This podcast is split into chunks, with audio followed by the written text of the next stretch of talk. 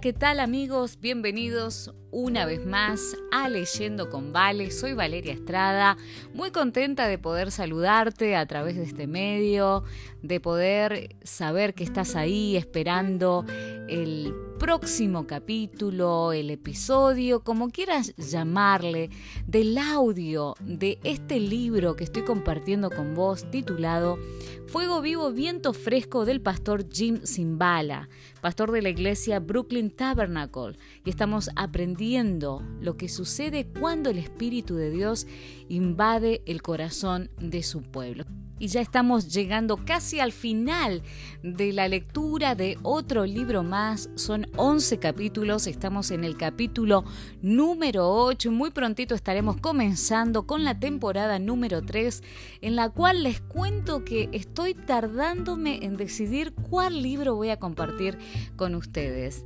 Eh, la idea de compartir estos audios de presentarles estos libros es porque yo sé que en muchos países de Latinoamérica se nos hace un poco difícil eh, comprar, ya sea por la falta de recursos o tener acceso a libros. Y es por eso que te recomiendo que si vos realmente podés comprar el libro, que vayas online, que trates de buscarlo para que lo puedas eh, seguir conmigo mientras yo voy leyendo, que puedas ir marcando aquellos párrafos que están haciendo la diferencia en tu vida, que te están impactando. Y si estos audios han sido una bendición para vos, también te invito a que seas un canal de bendición compartiendo los episodios con tus familiares, con tus amigos, compañeros de la escuela, de la universidad, del trabajo, para que ellos también puedan alimentar su mente con lecturas positivas. El capítulo número 8 se titula El atractivo del mercadeo y comienza diciendo, ¿Alguna vez ha notado que en la actualidad, cuando le pregunta a algún hermano cristiano sobre su iglesia, el tema que invariablemente se trata es el de la asistencia? Pregunta, cuénteme de su iglesia. ¿Cómo va la obra del Señor allí? Respuesta, Verá, yo diría que los domingos contamos con una asistencia de aproximadamente 300 personas. Cuando formulo la misma pregunta a mis pastores, colegas, recibo la misma respuesta, más otras dos. Tenemos aproximadamente 550 miembros. Recién terminamos un ala dedicada a la enseñanza y nuestro ingreso bruto este año alcanzará una cifra del orden de los 400.000 asistencia, edificios y dinero en efectivo, la nueva Santa Trinidad. Nunca hubiera sucedido tal cosa en el tiempo de Pedro y de Pablo.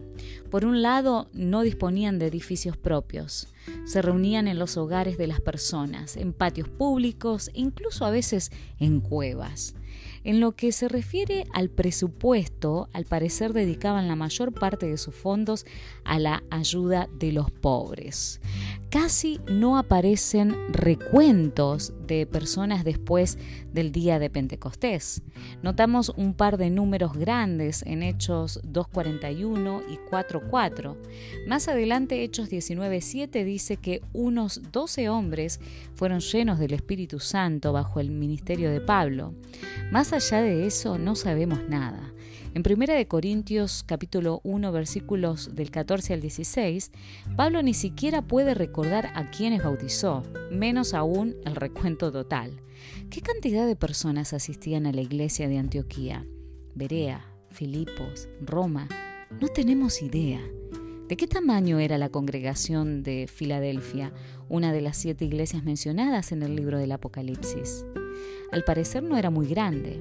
El Señor dice, aunque tienes poca fuerza, no obstante, procede a presentar un informe elogioso de su situación. En comparación, ¿de qué tamaño era la congregación de la Odisea? Uno puede sacar una pista del hecho de que la iglesia era rica y no tenía necesidad de nada. Por lo que sabemos, es posible que atrajera unas 7.000 personas los días domingos. Sus cuentas estaban al día y sin embargo recibieron una severa reprensión espiritual. En ningún lugar de las epístolas encontramos que Pablo diga, me enteré que su número de asistentes se redujo durante el último trimestre. ¿Cuál es el problema? ¿Qué solución darán al asunto. Esto me lleva a decir que ninguna iglesia, incluyendo la que pastoreo, debiera ser medida por la cantidad de personas que asiste a ella. A pesar de estar agradecido por la multitud de personas que asiste cada semana al Brooklyn Tabernacle, esa no es la señal de la gracia de Dios. Entonces, ¿qué tipo de cosas espirituales sí tienen importancia en una iglesia al estilo del libro de Hechos? La oración de los apóstoles en Hechos 4 proporciona nuestro siguiente punto de referencia. Concede a tus siervos que con todo de nuevo hablen tu palabra. Lo que deseaban los discípulos no eran números, sino una cualidad esencial que haría que siguieran siendo la iglesia que Dios tenía planificada. El denuedo solo puede ser impartido por el Espíritu Santo. No existe el denuedo por enseñanza. No se puede obtener mediante un seminario. Segunda de Timoteo, capítulo 1.7, dice, porque no nos ha dado Dios espíritu de cobardía, sino de poder, de amor y de dominio propio. Los predicadores del Nuevo Testamento eran audaces ante la confrontación, confiaban que el Espíritu Santo produciría la convicción necesaria para la conversión, no tenían temor. Escuchen a Pedro en el día de Pentecostés. A este prendisteis y matasteis por manos de inicuos, crucificándole. Esto era lo último que deseaba escuchar la multitud. Si David Letterman tuviera una lista de las 10 cosas principales que no se debe decir a un público judío, el número uno de la lista sería, ¿saben una cosa? Con sus propias manos acaban de matar al, al Mesías, el que Israel ha estado esperando durante siglos. Pero el denuedo de Pedro no alejó a las personas. En lugar de eso penetró su conciencia. Para cuando finalizó el día, un enorme grupo se había arrepentido de su pecado y se había convertido. En el capítulo siguiente, Pedro fue igualmente directo con la multitud que se reunió después de la sanidad del cojo. Mas vosotros negasteis al santo y al justo, y pedisteis que se os diese un homicida, y matasteis al autor de la vida. Así que arrepentíos y convertíos para que sean borrados vuestros pecados, para que vengan de la presencia del Señor tiempos de refrigerio. Cuando Pablo predicó en Éfeso, algunos años después, su confrontación con la idolatría pagana fue tan directa que se desató un disturbio. Se llenaron de ira y gritaron diciendo, Grande es Diana de los Efesios. Y la ciudad se llenó de confusión. No parece que haya sido muy sensible a ese mercado ni que haya aplicado tacto con los del lugar. A pesar de eso se estableció una iglesia fuerte y cuando Pablo se despidió de ellos, pudo decir, porque no he rehuido anunciaros todo el consejo de Dios. Por tanto, velad acordándonos que por tres años de noche y de día no he cesado de amonestar con lágrimas a cada uno. Nótese, todo el consejo de Dios no he cesado de amonestar.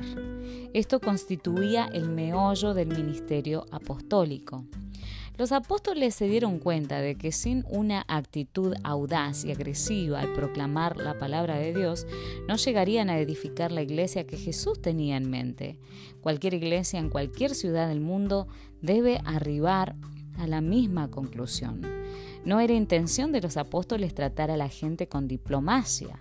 No se suponía que su comunicación fuera de onda o tranquilizadora apuntaban a penetrar el corazón para producir convicción de pecado. No tenían la más mínima intención de preguntar ¿qué desea escuchar la gente? ¿Cómo podemos atraer más gente a la reunión de los domingos? Jamás se les ocurriría tal cosa. Un enfoque tal hubiera sido ajeno a todo el Nuevo Testamento. En lugar de tratar de traer a hombres y mujeres a Cristo a la manera bíblica, nos consume el concepto sin base bíblica del crecimiento de la iglesia. La Biblia no dice que debiéramos apuntar a los números, sino que nos insta a proclamar fielmente el mensaje de Dios eh, con el denuedo del Espíritu Santo. Esto edificará la iglesia de Dios de acuerdo con la voluntad de Dios. Desafortunadamente algunas iglesias ahora evalúan constantemente hasta qué punto las personas están a un gusto con los servicios y preguntan qué más quisieran. Un especialista denominacional dijo a un reportero, es necesario que aprendamos a navegar con los cambios. No se nos ha concedido ningún permiso de modificar el mensaje del Evangelio. Sea que parezca popular o no, sea que esté a tono con la época o no, nos corresponde proclamar con fidelidad y denuedo que el pecado existe, pero que Jesús perdona a los que confiesan. En ninguna parte le pide Dios a nadie que tenga una iglesia grande, solo nos llama a realizar su obra, proclamando su palabra a las personas que Él ama, bajo la unción y el poder del Espíritu Santo, para producir resultados que solo Él puede lograr. Luego la gloria solo es para Él, no para una denominación, iglesia local, pastor local, ni para un asesor de crecimiento de la iglesia. Ese es el único plan de Dios y cualquier otro es una desviación de las enseñanzas del Nuevo Testamento. Dios le dijo a Ezequiel que si los impíos necesitaban una advertencia y él omitía darla, la sangre de ellos sería demandada de la mano del profeta. Lo mismo se cumple hoy en el caso de los ministros de la palabra. Dwight el Moody se sintió perseguido toda la vida por una ocasión donde él sintió que se volvió demasiado ingenioso en la presentación del Evangelio. Seis años antes de morir relató lo ocurrido en Chicago en el otoño del año 1871. Era mi intención dedicar seis noches a hablar sobre la vida de Cristo. Ya había hablado del tema durante cuatro domingos por la noche, siguiendo su vida desde el pesebre, avanzando por su vida hasta su arresto y juicio. En la noche del quinto domingo, 8 de octubre, estaba predicando ante la congregación más grande que había tenido jamás en Chicago, sintiéndome eufórico ante mi éxito. Mi texto era, ¿qué pues haré de Jesús llamado el Cristo? Esa noche cometí uno de los errores más grandes de mi vida. Después de predicar, con todo el poder que Dios me había dado, instando a las personas para que aceptaran a Cristo, concluí el sermón y dije, desearía que llevaran este texto con ustedes a casa y que reflexionaran sobre él durante la semana. El próximo domingo llegaremos al Calvario y a la cruz y decidiremos qué hacer con Jesús de Nazaret. En ese instante sonó una alarma de incendios cercana. Muri rápidamente concluyó la reunión y despidió a la gente para que salieran del edificio. Allí comenzó el gran incendio de Chicago que durante las siguientes 27 horas dejó un saldo de 300 muertos, 90.000 personas sin hogar y una gran ciudad convertida en cenizas. Resulta obvio que Muri nunca logró terminar su serie de sermones. Él siguió. No he vuelto a ver a esa congregación desde entonces. Me cuesta contener las lágrimas hoy. Han pasado 22 años y nunca volveré a ver a esas personas hasta que me encuentre con ellas en otro mundo. Pero quiero comunicarles una lección que aprendí esa noche, que nunca he olvidado, y es esta. Cuando predico instando a las personas a aceptar a Cristo, en ese momento trato de llevarlos a tomar una decisión de inmediato. Preferiría que me cortaran la mano derecha antes de dar al público una semana para decidir qué hacer con Jesús. Con razón el apóstol Santiago escribió, cuando no sabéis lo que será mañana, porque ¿qué es vuestra vida? Ciertamente es neblina que se aparece por un poco de tiempo y luego se desvanece. El Evangelio es demasiado importante para dejarlo para mañana o para la semana que viene o para cuando la multitud parece ser más amistosa. ¿Acaso John Wesley predicando a mineros endurecidos en los campos abiertos de Inglaterra en el 1700 alguna vez dijo para sí, mejor que no les diga que son pecadores por temor de que se vayan. En la actualidad, en los Estados Unidos hay un espíritu contrario a la autoridad que dice nadie puede decirme que me hace falta cambiar, ni se atreva. Tanto en el púlpito como en consejería pastoral, hemos cedido con demasiada frecuencia ante esta mentalidad y tememos comunicar la verdad con respecto al pecado. Seguimos apelando a la frase de Pablo que dice, a todos me, he hecho de todo, sin notar que en el párrafo que sigue dice, corred de tal manera que lo obtengáis. Una cosa es adaptar nuestro estilo para conseguir quien nos oiga, pero el mensaje nunca puede cambiar sin dejarnos con las manos vacías delante del Señor. Seguimos creyendo en la verdad de Proverbios 28-23, donde se lee, el que reprende al hombre hallará después mayor gracia que el que lisonjea con la lengua.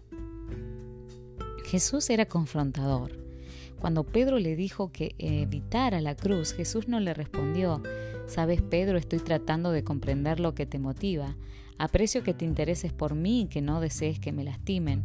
En lugar de eso, dijo a su discípulo número uno, Quítate delante de mí, Satanás.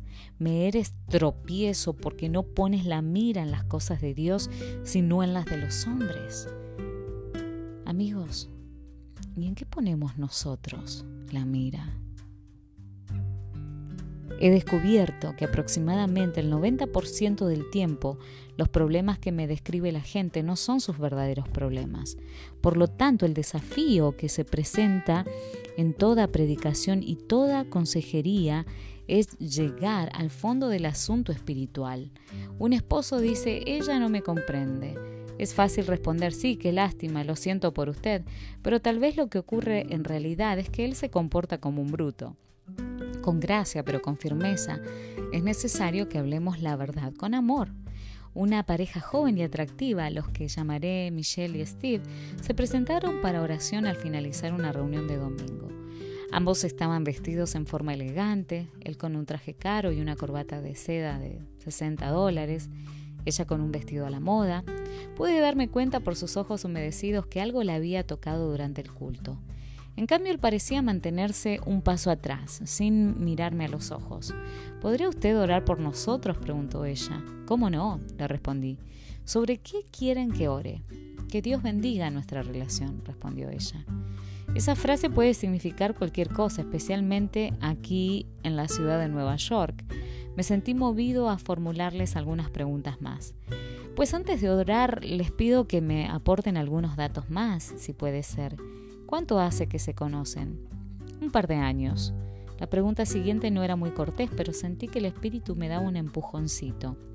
De modo que, sin la más leve modificación del nivel ni de la inflexión de mi voz, pregunté, ¿viven juntos? La sorpresa fue instantánea. Ella parpadeó. Él levantó de golpe la cabeza. Nos quedamos allí por un segundo como congelados, mirando fijamente el uno al otro. Finalmente ella contestó, pues sí, vivimos juntos. Asentí con la cabeza y luego dije, pues verán, eso me pone en cierto aprieto. Ustedes quieren que pida a Dios que bendiga algo sobre lo cual Él ya ha expresado su opinión. Ya ha dicho con claridad en la Biblia que el vivir juntos, sin estar casados, está mal. Así que me parece que sería un desperdicio de tiempo de todos pedir su ayuda en esta situación, ¿verdad? Solo me miraban fijamente, seguí avanzando. ¿Por qué no hacemos una cosa? Volvamos a encarrilarnos en el plan de Dios. Steve, ¿qué le parece si encuentra otro lugar donde vivir por el momento? Dice que quiere lo mejor de Dios para su relación. Pues bien, este es el paso número uno. Esto abrirá la puerta para muchas otras cosas buenas. Me di cuenta que a Steve no le entusiasmaba la idea. ¿Tiene usted familiares o amigos en la ciudad donde pudiera pasar la noche? No, no se le ocurría a ninguno. Escuche, nosotros le encontraremos un lugar para quedarse, le dije. Si Dios es verdad y usted de veras quiere su ayuda en su vida, entonces vaya por el camino de Él. De otro modo, haga lo que quiera. Por supuesto que a la larga lo destruirá. No puede modificar las consecuencias de Dios de la misma manera que no se puede cambiar la ley de gravedad. Él murmuró otra excusa. Llamé a uno de los asistentes laicos y pedí que le proporcionara a Steve una cama para dormir esa noche. Steve y Michelle todavía no estaban seguros. ¿Y si nos quedamos donde estamos pero no dormimos juntos? Eso sería aceptable, ¿verdad? Les respondí. Si ambos profesan ser cristianos, deben evitar la obvia tentación física. Además, cuando salgan de su apartamento por las mañanas, ¿cuál sería la suposición lógica de sus vecinos? Hagan esto bien en su totalidad. ¿Están de acuerdo? Finalmente aceptaron el plan. Debo decirles que algunas parejas en la misma situación no lo han aceptado. Han dicho cosas como lo pensaremos y luego se han ido. Pero al menos yo podía descansar a la noche sabiendo que les había dicho la verdad delante de Dios. También he recibido cartas de seguimiento de mujeres que decían lo siguiente. ¿Sabe una cosa? No me gustó lo que nos dijo ese día mi novio y a mí. Usted nos mostró lo que nos hacía falta escuchar la Biblia, pero no quisimos aceptarlo. En fin, pensé que debía hacerle saber que con el tiempo me dejó, tal como dijo usted. Yo solo era un pedazo de carne, nada más. Ahora estoy nuevamente sola y desearía haberlo escuchado. La situación de Steve y Michelle resultó mucho mejor. De inmediato él encontró otro lugar para vivir. Seguimos trabajando con ellos y les proporcionamos consejería. Dios abrió sus ojos a las realidades espirituales. Luego sucedió algo maravilloso. Un martes por la noche, cuando estaba terminando la reunión de oración, dije, antes de que todos se vayan, esta noche les tengo una sorpresa. Les ruego se pongan todos de pie. La congregación se levantó el organista empezó a tocar las majestuosas octavas de la marcha nupcial de Lohengrin. Se abrió las puertas, se abrieron las puertas de atrás y la novia sonriente, vistiendo un sencillo traje corto y llevando flores, se adelantó. Los presentes comenzaron a aplaudir con entusiasmo. Steve, que había estado sentado cerca de mí en la fila de adelante durante toda la reunión, se puso de pie para la ceremonia. Frente a 1500 testigos fueron unidos en Cristo. Varias veces durante la ceremonia su llanto silencioso de gozo se volvió tan fuerte que se podía escuchar a través de mi micrófono. A pesar de todo lograron hacer sus votos. Después de la marcha de salida, dije a los presentes, ¿saben algo? Hace muy poco que esa pareja conoció al Señor. No di los detalles indecorosos de su pasado, pero la mayoría de las personas los podía adivinar. Conocían plenamente la gracia y el poder de Dios para enderezar lo torcido. Este tipo de acontecimiento ha ocurrido varias veces los martes por la noche a lo largo de los años. Siempre es una celebración maravillosa. El personal del Brooklyn Tabernacle ha adoptado una postura firme incluso en los casos complicados, como cuando la pareja que está conviviendo tiene hijos. Pedirle al hombre que se vaya temporariamente pero que siga pagando las cuentas es difícil. Sin embargo, los que son sinceros en su arrepentimiento han aceptado las condiciones y las han respetado. A menudo digo a las parejas que están conviviendo, Tal vez se pregunten, ¿a qué apunta este pastor? ¿Qué es lo que intenta probar? Mi único objetivo es agradar a Dios. Como pueden ver, la iglesia ya está llena. No estamos desesperados por atraer nuevos miembros ni por sus contribuciones en las ofrendas, pero sí estamos desesperados por agradar a Dios y no avergonzarnos cuando un día estemos de pie frente a Él. El apóstol Pablo expresó su convicción de esta manera en Primera de Tesalonicenses capítulo 2 versículo 4. Así hablamos, no como para agradar a los hombres, sino a Dios, que prueba nuestros corazones. Dios no nos pidió a Carol y a mí que construyéramos una iglesia grande. Nos dijo que predicáramos el Evangelio y que amáramos a las personas en su nombre.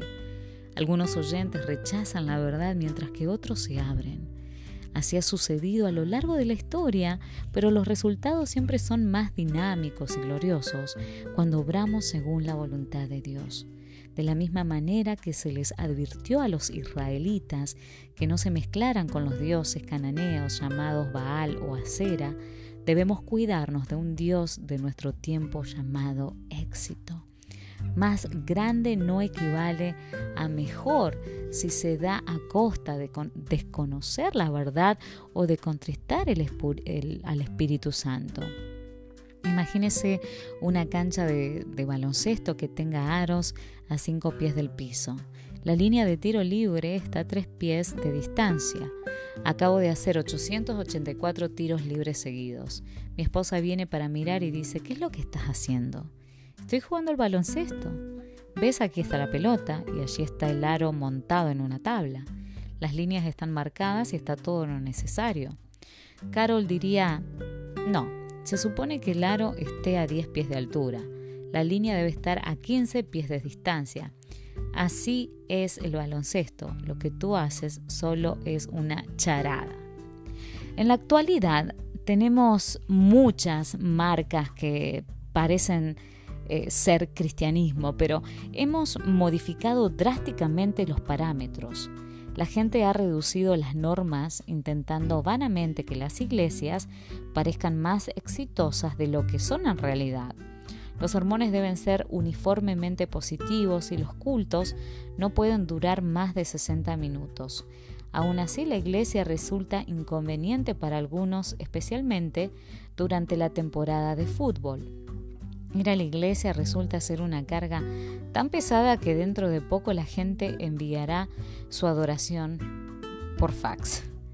Hace poco me dijo un ministro que dos familias se fueron a otra iglesia porque los que asistían en el área de estacionamiento eran demasiado lentos en dirigir a los autos a la salida de la reunión. ¿Qué hubiera hecho esta gente la noche que Pablo predicó en Troas hasta la medianoche? ¿Se imagina que alguien le alcanzara un micrófono a Pedro el domingo por la mañana y le susurrara, muy bien, ahora dispone de 20 minutos. Es necesario despedir a la gente, con rapidez, porque las carreras de carrozas comienzan a la una. La verdad es que nuestra actitud de tacto pudiera ser carnalidad disfrazada. Las mismas personas que quieren cultos de 60 minutos alquilan videos y miran juegos de la NBA y la NFL que son todavía más largas. Lo que está en juego no es la extensión, sino el apetito. ¿Cuál es la razón del entusiasmo depositado en lo que no corresponde? Lo digo con seriedad. Al crecer nuestros hijos y nietos, ¿qué será lo que experimenten en la iglesia? Los tiempos extensos de esperar en el Señor serán totalmente desconocidos para su vivencia. No tendrán en su banco de memoria recuerdos de personas extendiéndose hacia, Dios. Lo único que recordarán serán tiempos profesionalmente pulidos y cronometrados con atención. Hace poco una de nuestras solistas fue a cantar a una iglesia y se le dijo por anticipado, le pedimos que no cante ninguna canción que haga mención de la sangre de Cristo. La gente se siente incómoda con eso y nuestra meta aquí es usar tacto y ser aceptables para todos. Si la gente en verdad no aprecia la palabra sangre en el sentido de sacrificio, ¿por qué estamos tan dispuestos a que los oradores para el Día de la Independencia de los Estados Unidos se refieran al sacrificio de hombres y mujeres de valor que lucharon para defender a Estados Unidos? ¿Debiéramos evitar la mención de la sangre que fue derramada en bien de la libertad política? Si no es así, ¿cuánto más debiéramos honrar la sangre del Cordero de Dios sin importar lo que piensen otros? El mensaje de la cruz siempre será necedad para algunos y piedra de tropiezo para otros. Pero si nuestra atención está centrada en la reacción del mercado, nos alejamos del poder del Evangelio. Y este temor de hablar acerca de la sangre de Cristo es una reacción exagerada. Peor aún, bordea en herejía al distorsionar y desinflar el poder de las buenas nuevas. ¿Qué ha pasado con la idea de mantenerse firme sin avergonzarse del Evangelio de Cristo? Nadie es más inteligente que Dios. Cuando Él dice que hagamos su obra a su manera, podemos estar seguros de que Él producirá sus resultados para su gloria. No hay ninguna necesidad de que nos volvamos creativos. Dios sabe con exactitud lo que debemos hacer y espera que confiemos en Él y lo obedezcamos con la sencillez de un niño. Dios no nos pide que seamos ingeniosos en atraer a los que desean un tipo mundano de sabiduría no con ejército, ni con fuerza, ni con computadoras, ni con ingenio, sino con mi espíritu, ha dicho Jehová de los ejércitos. En la actualidad estamos tan programados que Dios no podría meterse aunque lo quisiera. Durante el tiempo de adoración en muchas iglesias, el programa de cánticos e himnos es tan rígido que nada, ni siquiera el Espíritu de Dios puede interrumpir. Los líderes de adoración tienen memorizado hasta los cambios del tono musical y todo lo demás. Si Dios pudo conducir a los israelitas durante 40 años por el desierto, ¿no podrá conducirnos por una reunión, un momento de alabanza y adoración sin que haya una lista a seguir? Una señal básica de avivamiento es que se permite que el viento sople por donde quiera. No necesitamos técnicos y programadores de iglesia, necesitamos a Dios. Él no está buscando personas listas porque Él es el listo. Lo único que desea es que haya personas que tengan la sencillez suficiente para confiar en Él.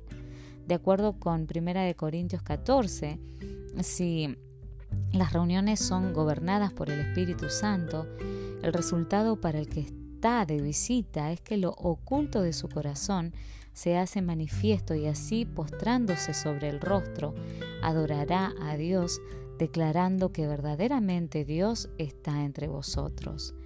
Esta debiera ser nuestra meta. Al entrar a alguien de visita debiera haber tal mezcla de la verdad de Dios y la presencia de Dios que el corazón de la persona sea radiografiado, la inutilidad de su vida queda expuesta y se derrumba en arrepentimiento.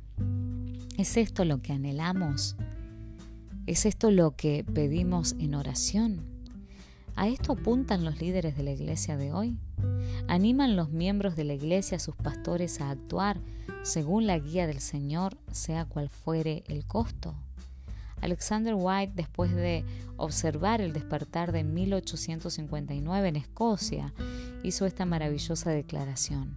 Cuando hay avivamiento, la congregación es la que predica. Con esto quiso decir que más allá de la presencia de pastores, músicos y otros ministros, lo que habla al corazón es que Dios esté morando en estrecha comunión con su pueblo. En una conferencia de música donde hablé, se me acercó un caballero con lágrimas en los ojos. Me dijo, acaba de venir un pastor nuevo y las instrucciones que me ha dado en mi función de ministro de música son, por favor deje de usar música de iglesia. Quiero que procure conseguir música coral de Broadway, del ambiente pop para las reuniones de domingo. ¿Qué puedo hacer? Al igual que él deseo comunicarme con la gente, pero ¿significa eso que no puedo honrar el nombre del Señor por medio de nuestra música, como siempre lo he hecho. Le dije que no le quedaba otra alternativa que volver a su pastor y hablarle con sinceridad. Era necesario que tuvieran una larga conversación. Llegará el día, dice Pablo, en que la obra de cada uno se hará manifiesta, porque el día la declarará, pues por el fuego será revelada, y la obra de cada uno cual sea, el fuego la probará. El oro, la plata y las piedras preciosas perdurarán mientras que la madera, el heno y la hojarasca se harán humo. Pablo no dice que se probará la cantidad. Nada dice sobre las cifras totales de asistencia. Todo se centrará en la calidad. Warren Wiersbe hizo una observación interesante con respecto a este pasaje al personal del Brooklyn Tabernacle. ¿Qué diferencia hay entre estos materiales, aparte de lo obvio, que un grupo es a prueba de fuego mientras que el otro no. Y yo creo que es significativo que hay una abundancia de madera, heno y hojarasca. Basta salir de su casa o a lo sumo recorrer unos pocos kilómetros. Cualquier bosque, cualquier campo tiene una abundancia de estos elementos. Pero si desea obtener oro, plata y piedras costosas, deberá cavar para encontrarlos, deberá procurarlos con gran esfuerzo. No se los encuentra por todas partes. Es necesario introducirse hasta lo profundo de la tierra. Para mí estas palabras son profundas. La construcción espiritual que usa madera, heno y hojarasca se logra con facilidad. Poco trabajo, poca búsqueda, nada de gemidos ni partos. Solo hay que armarlo con rapidez y tendrá un aspecto adecuado. Durante un tiempo. Pero si deseas construir algo que permanezca, al llegar el día del juicio final, el trabajo es mucho más costoso. En aquel día no tendrá importancia lo que pensaron de usted sus colegas cristianos. No tendrá importancia lo que le aconsejaron los expertos en mercadotecnia. Usted y yo estaremos de pie frente a aquel cuyos ojos son como llama de fuego. No lograremos ablandarlo contándole lo brillante que era nuestra estrategia. Nos enfrentaremos a su mirada abrasadora. Él solo preguntará si fuimos denodadamente fieles a su palabra. Y así llegamos al final de la lectura del capítulo número 8 de este libro, Fuego Vivo, Viento, Fresco, del pastor Jim Simbala, en donde estamos aprendiendo acerca de lo que sucede cuando el Espíritu de Dios invade el corazón de su pueblo. Si este capítulo fue una bendición para vos, querés compartirlo, por favor, hacelo y te espero la próxima semana, Dios mediante, con el capítulo 9 que se titula El atractivo de la doctrina sin poder. Que el Señor te bendiga.